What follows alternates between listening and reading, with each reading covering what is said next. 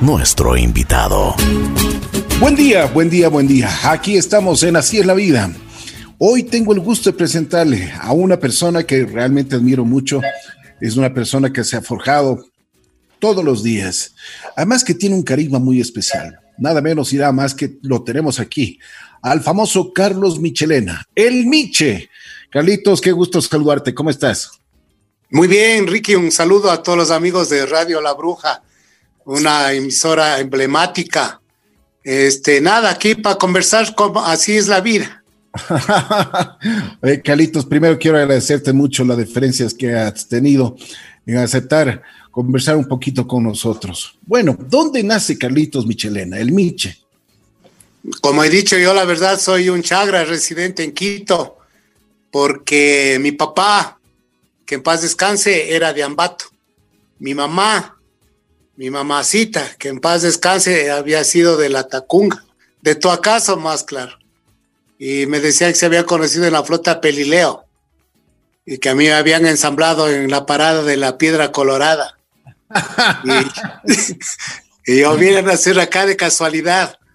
Entonces, ese es mi origen y ya pues he sido, soy habitante de esta ciudad. Una pregunta, ¿cuánto, cómo era el entorno familiar? ¿Cuántas personas estaban en tu entorno? ¿Cómo era tu hogar? ¿Cómo, qué, qué te inculcaron esos principios que tus padres siempre pues por supuesto a cualquier hijo cuando somos pequeños nos inculcan. Eh, bueno, de familia, eh, una hermana mayor que yo, eh, la Marta Cecilia, y yo nada más.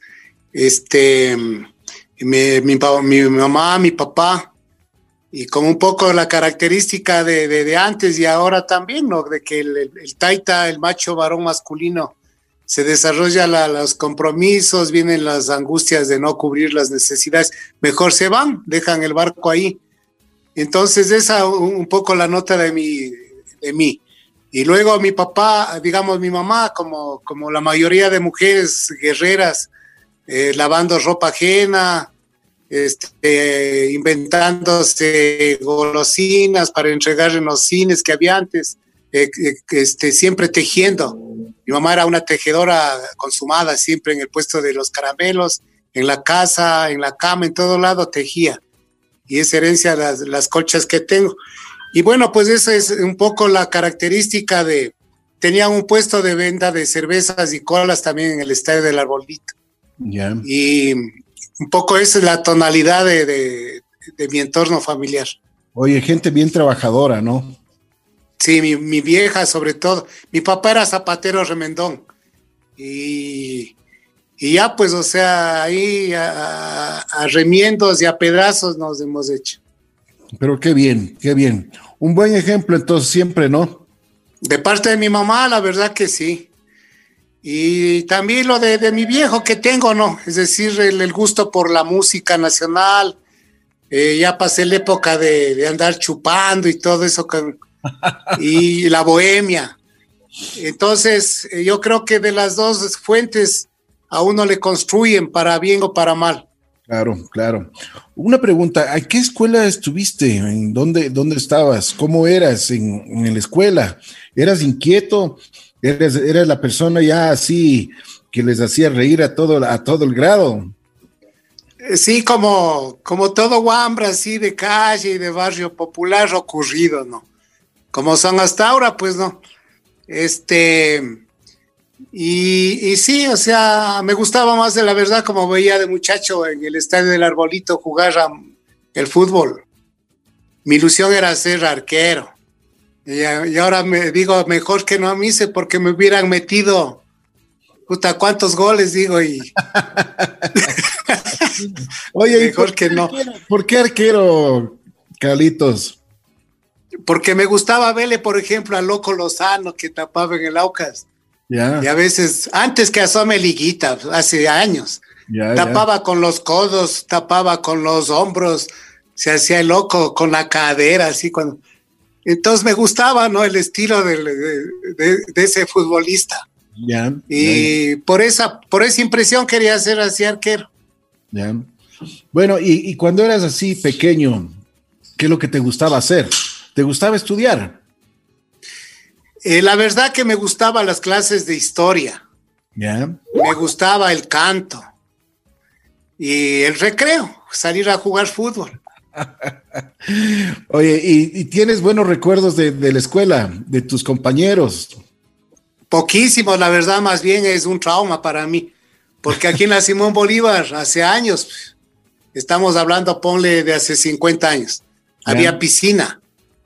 Entonces, para la clase de que era de natación, estábamos todos los guambras en calzoncillo, haciendo fila.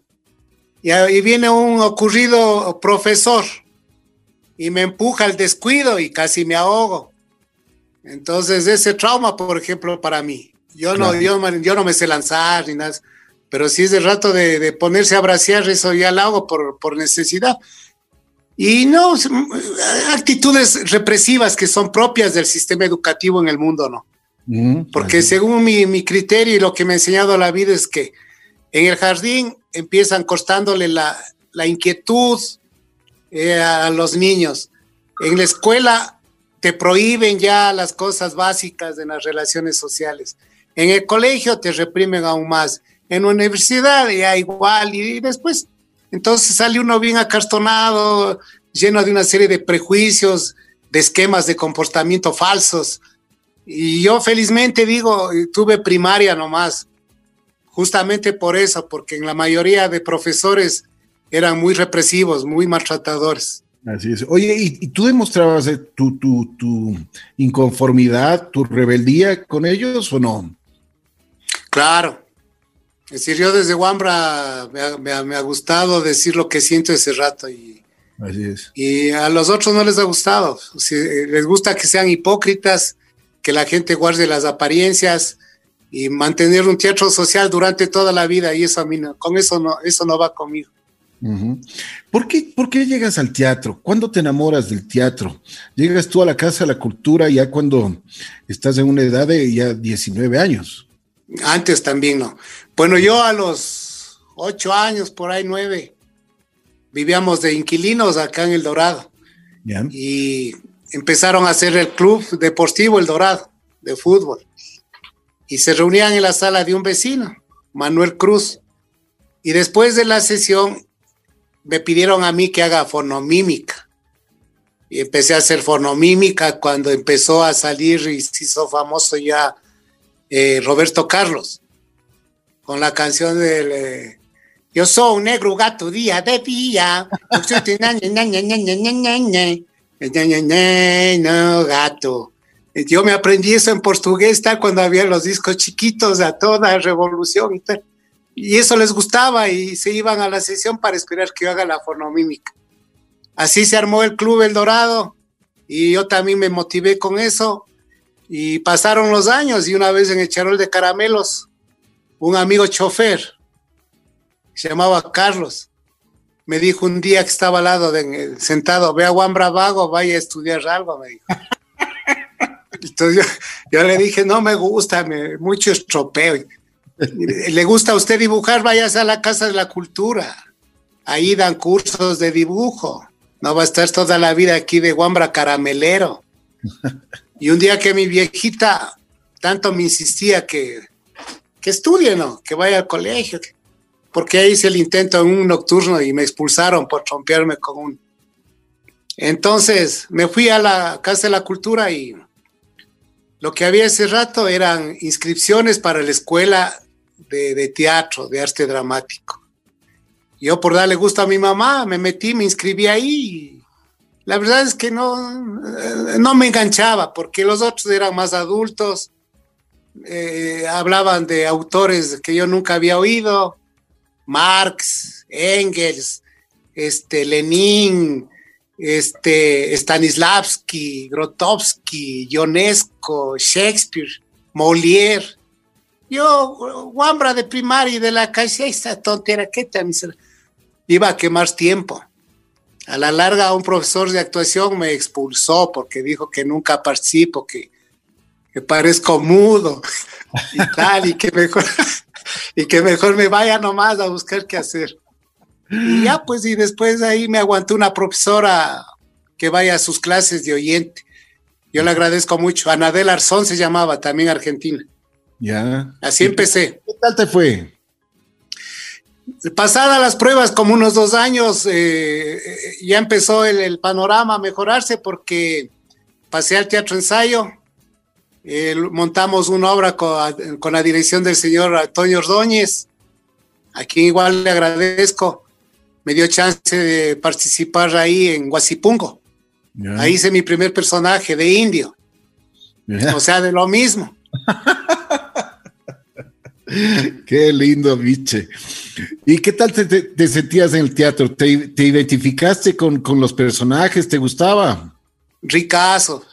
Este, esa convivencia que, se daba, éramos como 25, harto indio. Entonces, con la novela del señor Jorge Cas, me gustaba porque se convivía, ¿no? Yo me, me, gustaba prepararles el agüita de canela, ir a comprar las galletas, algo para darles en el intermedio de descanso del ensayo. Y fue una experiencia bonita. Un año nos demoramos en adaptar la obra, eh, bajo eh, la, guía de una, de una primera adaptación de Marco Ordóñez, hermano de Antonio. Y nos salió bonito el montaje, le gustó a la gente, eh, hicimos giras por todo el país y empecé a ganar mis primeros sucres, que ya eso ya le gustó a mi viejita, le ayudaba, le apoyaba y a mí me gustaba la convivencia con los panas que tuve. Qué bien, qué bien. Oye, pero eso también con el, momento que tú haces teatro, el momento que estás ahí, como tú decías, es una vida de bohemia. Pero ahí hay las tentaciones también, ¿no? El chupe, los amigos. ¿Qué dices tú? Las peladas. Las peladas. que no, no hacían probar, pero bueno. Este, linda la cosa, o sea, de Guambra me, gustaba porque ya íbamos después de los ensayos a un sitio que, que, que, era por ahí, por la, ¿cómo se llama? Por la Vargas, llamaba El Taurino una hueca ahí de gente de edad y todo que nos recibían en grupo a los del teatro. No todos, ¿no? Unos cinco o seis. Y cantaban.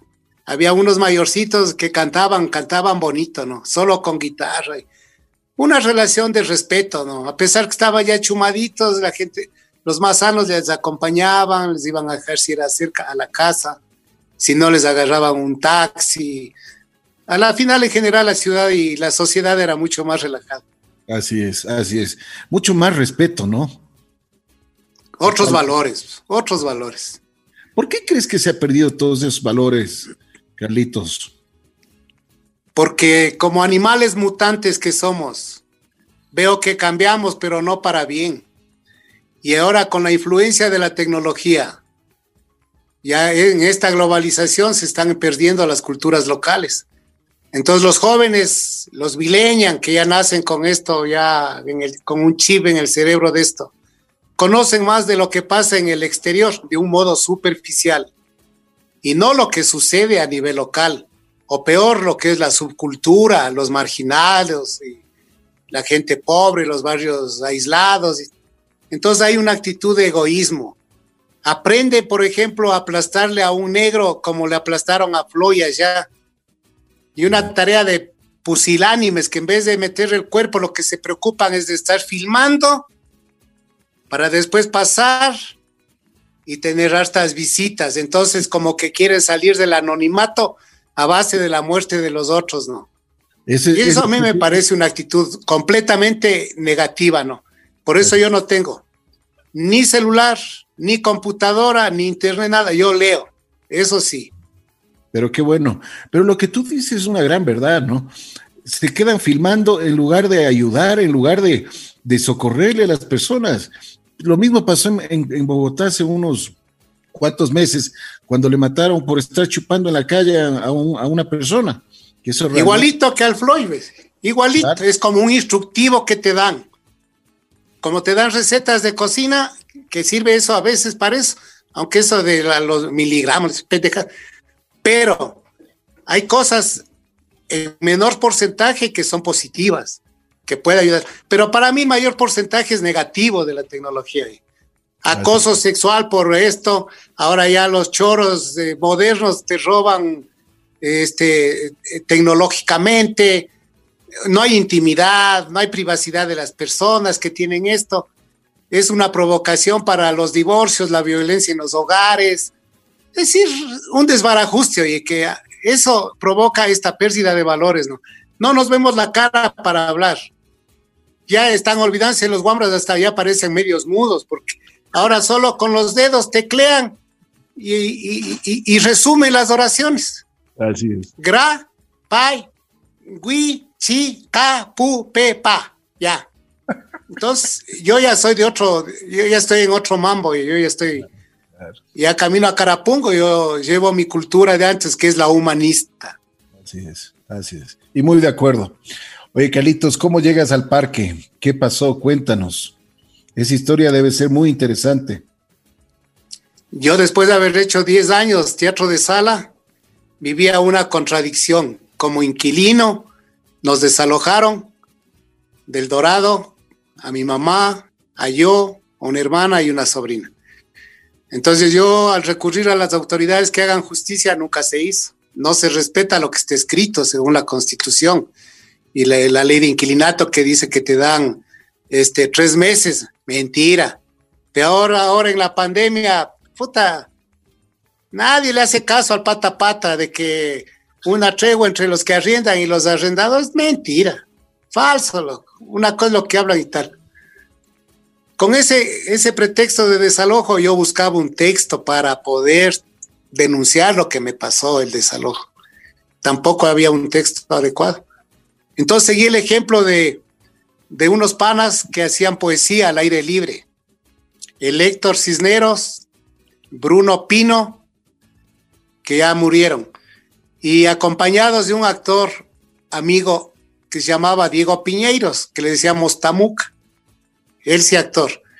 Entonces yo me acerqué a ellos y me dio el Diego, me dio chance de que me integre a actuar. Al comienzo fue muy duro porque uno está acostumbrado en la formación que te dan de que al entrar a un teatro la gente hace silencio. El actor está en un camerino preparándose. Entonces hay un mutuo acuerdo de respeto, de silencio. En la calle, no, pues, o sea, te van gritando de todo. Entonces, vago, lamparoso, flaco meco, no, ya de todo. Entonces, yo decía, esta gente es bruta, esta gente no entiende el arte, eh, no. Ah, y, bueno, pasó los años y he ido entendiendo que la cultura urbana y la marginal tienen otros códigos de comportamiento nomás ignoran cosas como toda la humanidad y todo mundo ignoramos cosas en la vida. Y así es. Pero a ellos lo que les interesa en el diario vivir es que les que haya un tema que les identifique.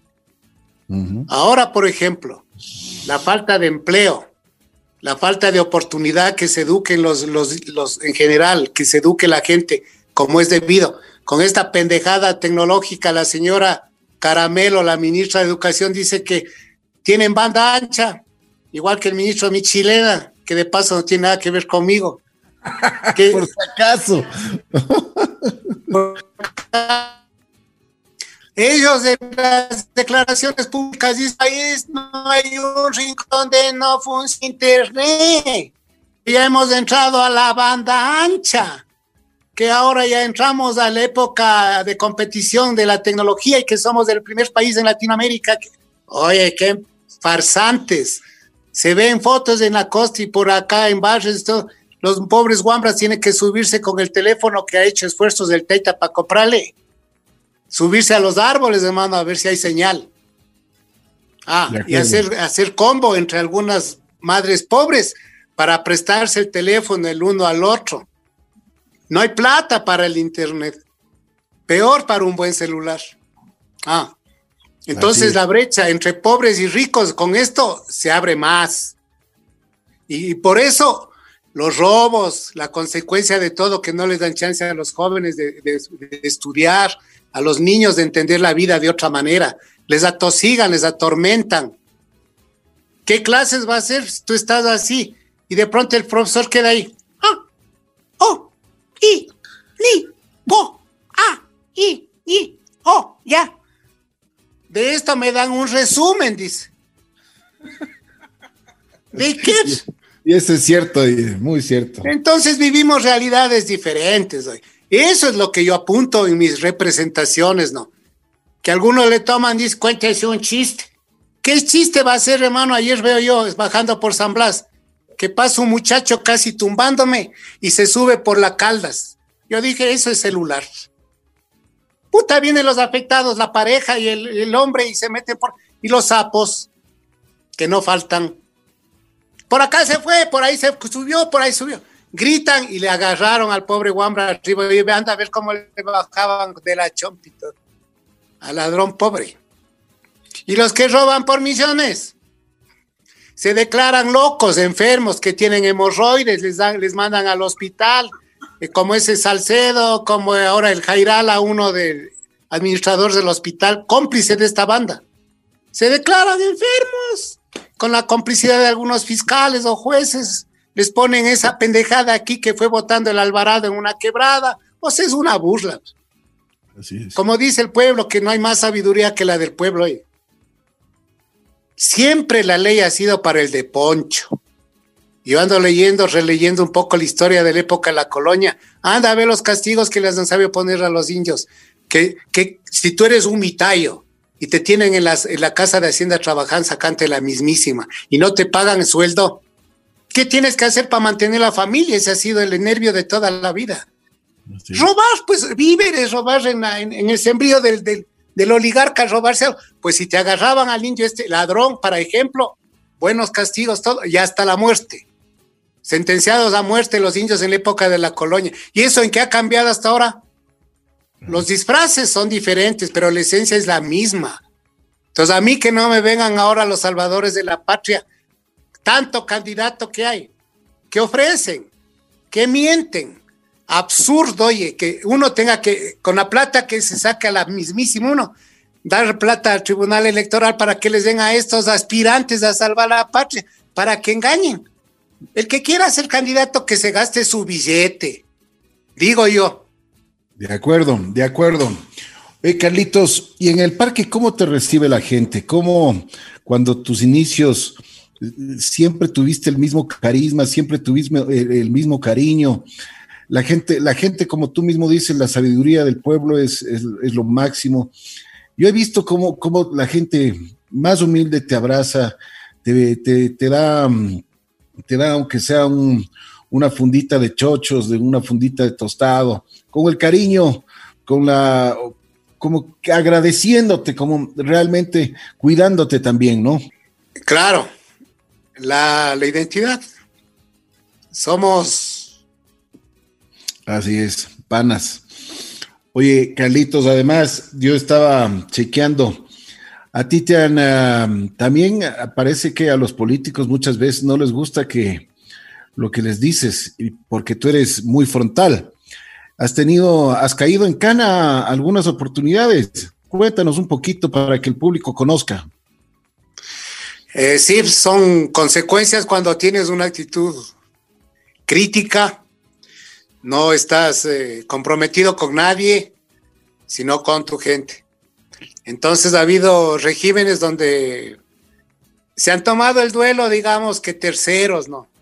Si yo hablo de la época de León, no voy a acusarle a León que me ha hecho, sino muérganos, como se supo después de la Senaín, que ahí se llamaban agentes secretos, la, ¿cómo se decía? La pendejada de seguridad política y todo eso. Eh, bueno, me, habían, me agarraron una vez, me subieron ahí eh, de la Plaza Chica a un lado. Había esta oficina de seguridad política que a mí me subieron recién ahí a conocer, con engaños de que me iban a hacer un contrato. Y bueno, a, presión de la gente que estuvo afuera en la calle, me, me votaron después de hacerme poner trípode, hacerme cantar, humillaste, humillaste. En época de Borja, pues repetí lo que él dijo, que si que él iba, dijo, a limpiar la sociedad y que todos los ladrones iban a ir a la cárcel. Y alguien de, alguien de al lado me dice, vea, si todos los ladrones van a la cárcel, ¿quién gobierna? Me pareció a mí tan, tan profundo esa. Claro, claro. Yo involucré en mis discursos de, funciones. Hoy en estos, un día por ahí, por, por donde salen los caballos, estos por de Carón de Led. No el presidente, sino los caballos, los otros animales. Haciendo una media función ahí, digo, eso puta, viene el, el, el cabo Guzmán, el no sé quién y tal y cual. Puta, y me, me sanjuanean, botan gas a la gente, se armó un relajo. Y me acuerdo que la gente me, me, agarró de las piernas, gritaban, no les lleven, no sean malos, pobrecito, déjele que ha hecho, vean. Ellos para afuera y los tombos para adentro. La gente se quedó con mis zapatos, me metieron a rastros, me dieron una buena pizza, me aplastaban, ta, ta, ta, hasta que me, me, llevaron abajo a que había unos camerinos. En Carondelet abajo, unos camerinos como en el subsuelo. Ahí yo fui a conocer esa tontera. Y ahí, bueno, después me, me lograron subir en un patrullero al penal. Ahí me recibió mi gente el Plin por ejemplo, que estaba acusado de haberle matado a Don Calderón. Claro, claro. Político, ¿no? Así es. La otra, la, otra cara de la moneda de esta persona estigmatizada por la sociedad era la solidaridad. Que muchos que se jactan de algo no, no, no lo tienen. Los presos, viéndome la condición que llegué, me metieron, me pusieron una, una cama litera debajo y llegaron ahí los personajes de ahí llega uno y dice, ya don, ya don Guillermo, ya bendito del balde de Morocho. Y queda un poco, ver, ahí está. Por favor, a mí me paga lo que es mis sucres que yo llame. Ay, pobrecito, ¿qué le han hecho este hombre? Vea cómo está pateado. Ay, ahí está clarita la huella del zapato. Pero don Guillermo, ¿quién la ha hecho así? Los pacos, los pacos, anda, trae un poco de mentol para que lo pongas. Dice, ya, ya, ya viene Vicky, ya viene Vicky yo dije, Vicky es una pelada, ya viene. Otro de los mismos agarrado aquí la blusa en el pupo, hecho un lazo. Ay, pobrecito, papito, ven, yo te sobo. Y me empieza a acariciar el pecho y bajó la mano. Le digo, ay, nomás. Hasta ahí nomás me pegaron, ya ahí nomás. Oye, pero, ¿cómo no voy yo a ser solidario con los presos y entender su realidad? El que está preso es no por su voluntad, ha caído en circunstancias adversas. Cuando vos eres pobre, aunque sea que le veas mal a un torombolo, si este se carga, quiere, te pone algún paquetito que siempre andan a llevar y te acusa de eso. ¿A quién cree el juez? Al uniformado. Así es. Entonces yo he pasado experiencias, pero me ha servido porque después del dolor, puta, sales más fortalecido y es una prueba de tus convicciones. Me imagino, y me imagino cómo, cómo te habrán tratado ahí toda la gente, ¿no? El pueblo. Como sí. Dices, o sea, la solidaridad es realmente una cosa que pues se siente, se, ve. Además que la gente te quiere muchísimo a ti. Ojalá sea sincero, mano, porque sí, sí, es sincero. No sabes del ser humano cómo es. Así es, así es. Oye, Carlitos, cuéntame una cosa.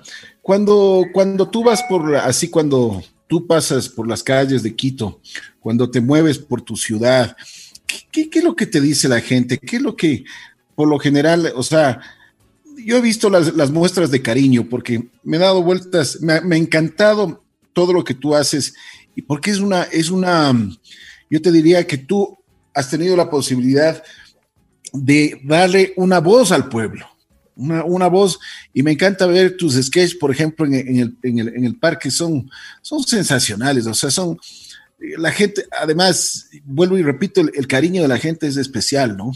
Bueno, hay de todo, ¿no? En la viña del Señor hay personas que saben saludar con respeto, con sinceridad. Y eso es, es, es chévere porque podemos comunicarnos, podemos compartir vida un rato. Pero hay de lo otro también, pues, no que, develan en, el en la forma de dirigirse a ti, develan lo que tienen en el interior realmente hacia tu persona. Que te digan, pues, oye, ¿qué fue? Pues, habla. O que te griten, oye, ¿qué fue? Ya estás con los banqueros. o sea, imagínate, hay gente ahorita, yo no sé dónde él tiene el cerebro. Y yo hice una farsa de promoción para una función online. Última. Y habíamos acordado con Karina y con don Ramiro Córdoba, como parte de mi posición política y crítica ante la vida, hacer una farsa de inscripción en el Tribunal Electoral. Así lo vi. Consejo Electoral, ya. Pues, óyeme, que ha habido gente que ha visto eso y están creídos de que yo también ya estoy en el mambo ese. Ese es el nivel de educación de la, de la, de la sociedad, güey. Claro, claro. Pero ah, ahí, ahí eh, tu, ¿cómo se llama? Tu partido es el pedo, ¿no? El único con aire popular, partido ecuatoriano de oposición, nacido de las entrañas del pueblo. Me pareció excelente, oye. O sea que sí se creyeron de que eras candidato. Anda, gente creída, oye. Ahora cuando fui a comprar velas en una bodega de granos y todo eso, un señor me dice, ve a Carlitos, ¿y cómo hay que hacer para apoyarle? Me dice. mi, mi mujer ha visto, dice que ha ido a inscribir usted también su candidatura. ¿Dónde hay que ir a Digo, no, hermano, es este broma. O sea, esa es una farsa, es una crítica a, todos estos que asoman ahora a, querer salvar la patria. A querer salvar la patria. Así es, así es. Oye, ¿cómo te fue con uh, en los últimos 10 años con, con el gobierno, el, gobierno anterior? Yo siempre me comparo con los otros. Digo, pobres policías, por ejemplo, que les cogieron de chivo expiatorio, como otros civiles y todo, que están, ojo, que están hasta ahora presos por lo del 30S, que ya está comprobado que fue una farsa. de ese facho que vive ahora en Bélgica. Están ahí acusados de magnicidio, lo que comprueba de que este régimen es una continuación del otro, ¿no? ¿Por qué no les votan libres si está comprobado? Han pasado cuántos años los panas ahí encerrados hoy, estigmatizada su familia. Claro, como son de tropa. Votaron a otras gentes, ¿no? De, de un perfil más alto, de jerarquía mayor y todo.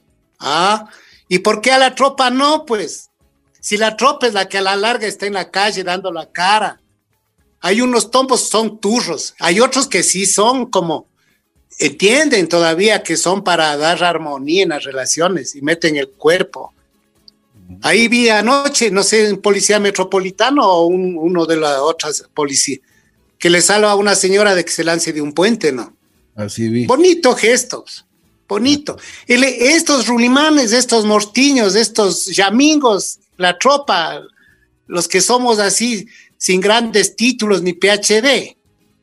Chivo expiatorio ahí de ejemplo para que la sociedad tenga miedo. Y siguen presos. ¿Qué le pasa, señor Lenín Moreno?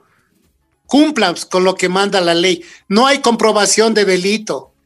Está más bien comprobado el delito de magnicidio del muérgano ese sátrapa que fue a provocar a la tropa que estaba ahí reclamando sus derechos. La tropa y luego se metió el, hijo de madre este al hospital a exponer tantas vidas ahí adentro, con los gases y tal.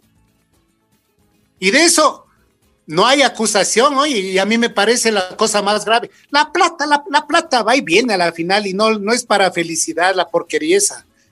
¿Por qué no le acusan de magnicidio a este muérgano y a todos los que estaban ahí? Y siguen presos la tropa, el pueblo. Es, o sea, es una ignominia que hasta ahora está este muérgano que ya se va. Ve el tiempo cómo pasa tan rápido. Ya se va y siguen presos los unos del 30S. Hable serio. No hay derecho. Por eso yo digo que tú tienes, y, bueno, realmente eh, yo creo que es una bendición que tú tengas la voz, porque tú no te callas y eres muy frontal. Eso es importante en la vida, ser frontales, decir las cosas como son y más que nada sentir, sentir lo que siente el pueblo. Oye, Carlitos, ¿qué tal te fue con la, la famosa tecnología virtual que, te presentaste? ¿Te gustó, no te gustó? ¿Cómo te sentías? en realidad, eh, por la necesidad toca adaptarse, ¿no? Somos animales de costumbres y extrañamos cuando nos quitan el piso del hábito. Entonces yo acostumbrado al parque a moverme en amplio y a improvisar con el pueblo, porque la gente es la que le mete a uno también textos, ¿no? Argumentos, los picadores que asoman. no hay eso, te, te, reduce las posibilidades. Físicamente me ha tocado volver a, a aplicar lo que mal o bien aprendí, que es el apoyo en la escenografía, que es un elemento estético, que me da gusto reciclar así papel periódico, cartones, cualquier cosita de telones que he tenido. Entonces sí he tenido, como decir ahí, más o menos un arsenal predispuesto para estas circunstancias. Elaborar mejor máscaras y en la actuación tener más pausado. Es decir, una prueba que te, que te pone como profesional a usar recursos que no, no podía usarlos cuando estaba al aire libre. Y la respuesta de la gente, yo sí les agradezco porque se conectaron un buen número de gente y eso me ha permitido mantenerme a, floto, a flote, a yo y a mi familia. Qué bueno, qué bueno. Tú incursionaste en eh, la televisión. ¿Cómo te fue? ¿Cómo te sentías también ahí en la televisión? el famoso Miche estuvo en la televisión. ¿Qué tal te fue? Muy bien. Me gustó mucho porque llegué a tener eh, influencia en las decisiones de las autoridades locales, porque el toque del Miche un rato hubo la necesidad de sacarle como Doña Angustias a los barrios periféricos, olvidados, para que vea las autoridades las necesidades inmediatas, ¿no? De un alcantarillado, de agua potable, de iluminación, de recolección de basura, de armonía entre los vecinos, y chévere, pues no. Pero también llegó un momento de, que se cumplió ese ciclo y ya me empecé a sentirme como empleado, de que a donde quiera que estaba, dentro o fuera del país, me llamaban para que grabe, que el auspiciante reclama, que dije ya no. Mm. Y si no, por último, que decida, o el parque o la tele. Muchas gracias, les dije, la experiencia, el apoyo, me voy al parque. Claro, ya me imagino lo que pensaste. Oye, Carlitos, ¿qué tal te fue en el, en el asunto cuando hiciste el famoso circo del Miche? Uh, está fuerte esa experiencia, oye, de vida. Mi respeto a los cirqueros pobres. Y mi solidaridad ahora con todos los cirqueros que están quebrados por esta circunstancia de, de la pandemia. Así es. Muy duro, ¿no? Yo les respeto, les quiero mucho porque, puta, pero bien, bien me fue. Te fue bien, qué bueno. Oye, ¿has tenido la oportunidad tú de salir en, algunas oportunidades al exterior? Sí. ¿Qué tal te ha ido? ¿A dónde, a dónde has ido? Bueno, me han llevado, la verdad, ¿no? A actuar así a Estados Unidos. Y por eso le digo a los jóvenes que aprendan idiomas, que no les pase como a yo, ahí como mudo, o sea, ¿cuál what you y guau, guau, guau, y chicken, solo chicken en el avión, lo único, chicken, chicken, igual yo, y water, chicken y water, o sea, no al water, sino agua. Entonces, y sí, pues, o sea, para mis conciudadanos, mis compatriotas, que de paso les mando un abrazo, ¿no? Es el gusto, la emoción de llorar juntos y tal fuera del país. Qué bueno, el cariño, el cariño que te tienen el público en todo lado, eso es importante. Oye, Carlitos, ¿cómo estás de salud? ¿Cómo te, cómo te ha tratado esta pandemia? Yo creo que bien, porque he tenido el hábito dado por alguien hace rato de estar en las mañanas. Yo me como un, diente de ajo, un chiquito, un, un ajo macho. Un chiquito nomás, así como el dedo este este, luego, un medio limón sutil, chiquito, jugoso, y un poquito así de aceite de oliva. Esos tres elementos siempre me dijo esa persona de fuera, que hace años, que si no me quiero enfermar y estar en manos de los comerciantes también de la salud, cuida tu organismo. Entonces yo religiosamente eso lo hago siempre, ¿no?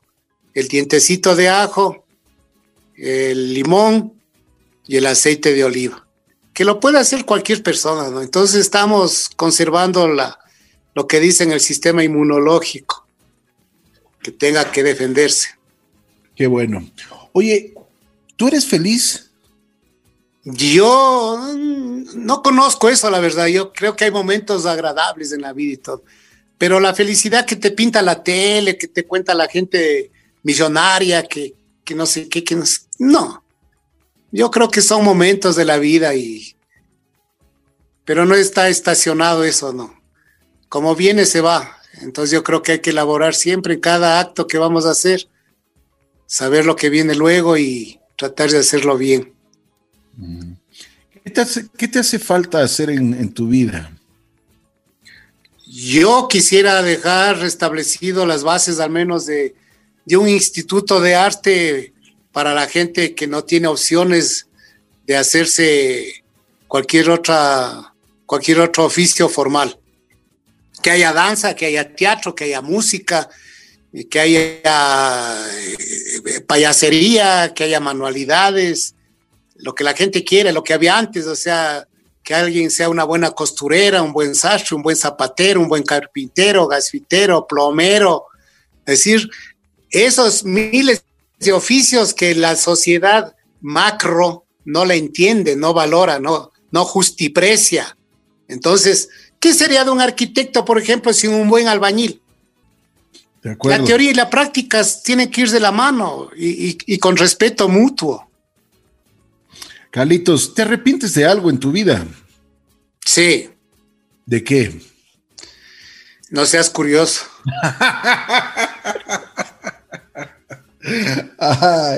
oye, pero si hay de qué arrepentirse.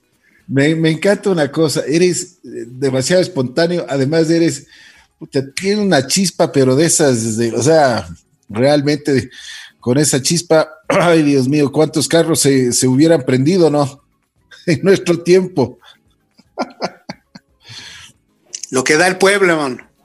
Qué bueno. El pueblo es ocurrido, el pueblo es inventivo. Imagínate en esta pandemia cómo asomaron las señoras estas que emulaban a lo que habían sido en la época de la colonia los mindalaes. Gente que venía con los productos de los sectores ahí aledaños a ofrecer a la, ciudad naciente, ¿no? a las casas. La cebolla, la paiteña, la remolacha, los rábanos, las papas, el mesioco, la mashca, el pinol, los huevos de gallina, este, imagínate. Y el pueblo este, en la pandemia, les declaran héroes a los policías y a los militares y a los médicos, ya chévere. ¿Y dónde están las cholas? No, los negros, los montubios, los patizambos, los cuarterones, los mulatos, que iban a los barrios gritando, exponiéndose ellos con las mascarillas con, con la chalina, el, pañolón, a ofrecerse a, la, a domicilio, papas, mellocos, todo lo que había, arrastrando las cubetas de esas plásticas. ellos no son héroes, no.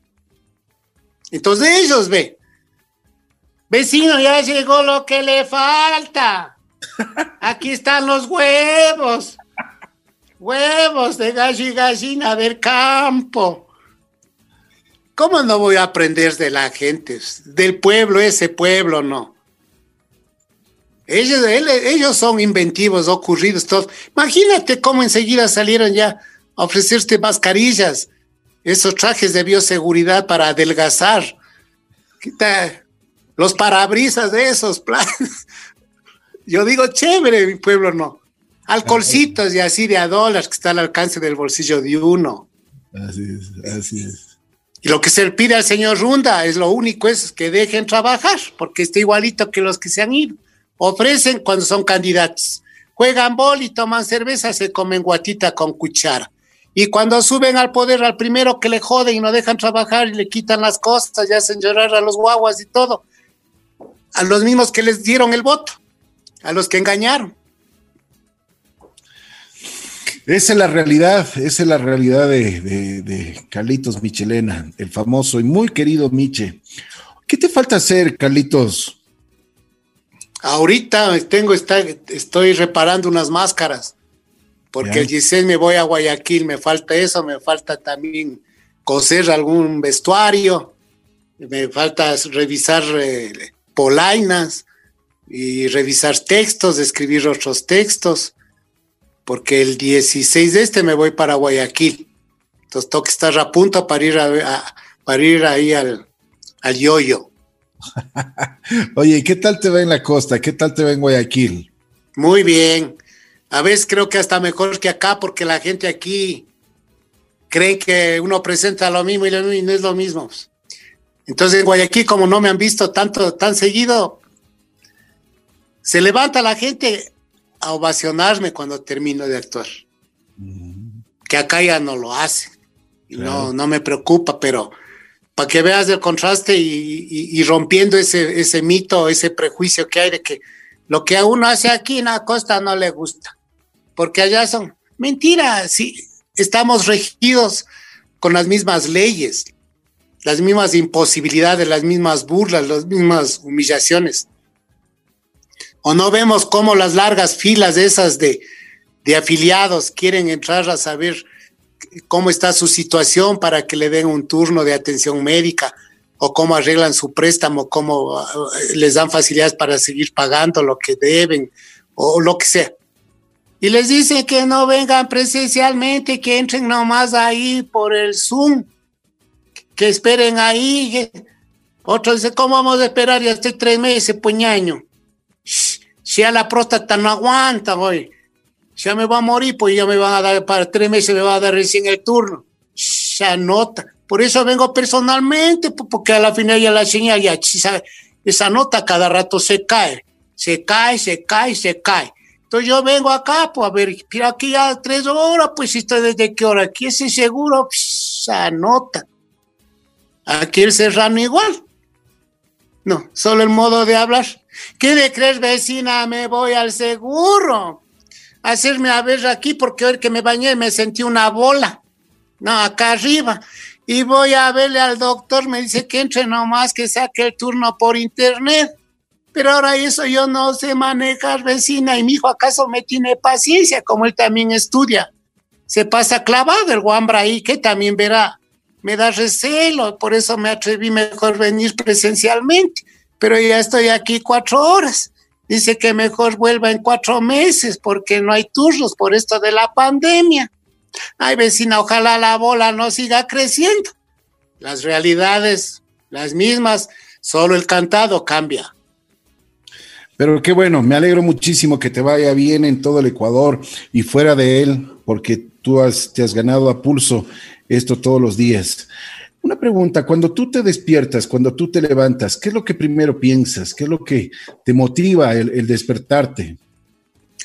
Las cosas pendientes que hay que hacer, las nuevas eh, posibilidades de, parar otras escenas, otras historias, este, y tratar de mantener el cuerpo bien y la salud. Qué bueno, qué bueno. Carlitos Michelena, te quiero agradecer muchísimo, el famoso Miche. Gracias por habernos dado la oportunidad de conversar contigo. Te agradezco muchísimo. Espero verte, ojalá algún momento, para darte un abrazo personalmente y que las cosas funcionen de la mejor forma. Por favor, te agradecería mucho si es que les mandas un saludo especial a todo el público que te está escuchando. Empeñando el sombrerito me voy volviendo y a la capital yo vengo por tu cariño, porque chagra soy señores y de los buenos, pero estando en estas tierras, chagrita soy. Yo soy tu pana, tu yunta, tu adulto, tu parcero, tu body, tu mijín, tu wifi, tu peor es nada, el Mitch. Y quiero que seamos responsables. La epidemia no se ha ido si no queremos que nos entuben, mejor usar la mascarilla, mantener la distancia, evitar las aglomeraciones, el chupe fácil del rato, porque después las consecuencias, ya saben, ir a una clínica cuesta entre 6 y 7 mil dólares. En un hospital no hay garantía que te salves, porque las pruebas chimbas no garantizan nada. Entonces, ¿qué, qué queda? Ser responsable nosotros y demostrar a las autoridades que somos capaces de autogobernarnos. He dicho. Éxitos y gracias, Ricky. Éxitos y más éxitos. Te mando un abrazo muy especial, muy gentil. Gracias, Carlitos Michelena, estuvo con nosotros. Gracias también, mi vida.